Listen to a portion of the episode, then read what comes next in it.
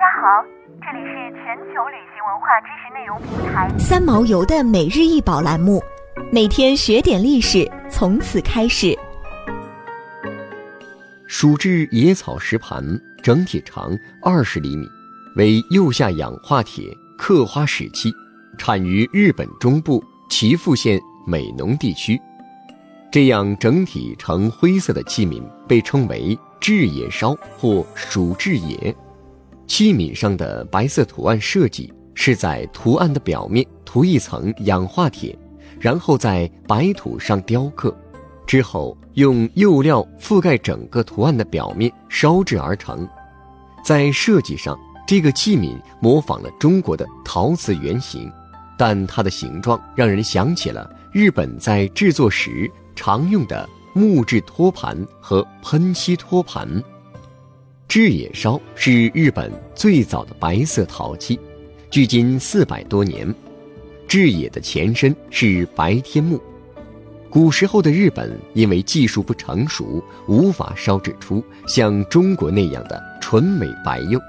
不过，他们将自己的文化情趣最大化地发挥了出来，创造出充满日本风格的制野烧。而制野烧是美浓烧中的一种。制野烧又分为赤制野、蜀制野、会制野、制野织布等几种。制野烧和美浓烧中的须晦器这两种制作技法，一同被指定为日本重要的非物质文化资产，同时也是岐阜县的重要非物质文化遗产。在桃山时代。工匠们在美浓和濑户地区的窑炉中开发了第一批制野烧陶器，其釉料主要由磨碎的长石和少量的粘土组成，呈现出光滑的白色。这是日本陶瓷中使用的第一种白釉。当时，工匠们在穴窑中烧制出制野烧陶器。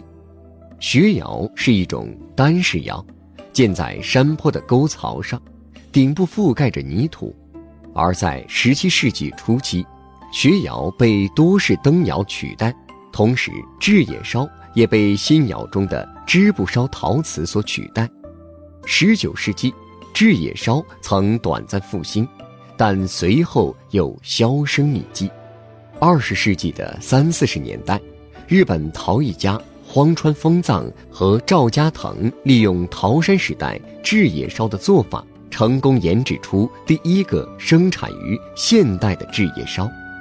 一九七四年，美国明尼苏达大学的弗吉尼亚·维尔特开发了一种釉料配方，试图模仿制野烧的做法。维尔在长石和粘土的基础上添加了纯碱和锂灰石。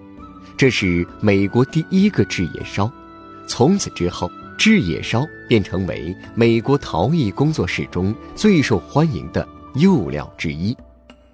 人们在维尔特的原始公式基础上，添加了许多不同的着色剂和助溶剂，产生了不同的效果。但是，配方中的纯碱会导致碳在烧制中滞留在釉料中。从而表面会形成灰色斑点。制野烧的形状通常是矮胖的圆柱形，厚而轻。盘子、碗和茶具的形式最为常见，表面可以是灰色、红色或是白色，利用氧化铁或釉料做装饰。由于制野烧釉料的助溶剂温度低，因此上色时会先于其他釉料，但是。这种做法使得釉料不能完全融化，最后会形成一层厚釉，并产生皲裂的纹路。不过，有人特意配置出带有缺陷的制野烧，称为皲裂制野烧，其表面上会形成规则的斑点或是珠状。想要鉴赏国宝高清大图，欢迎下载三毛游 App。更多宝贝等着您。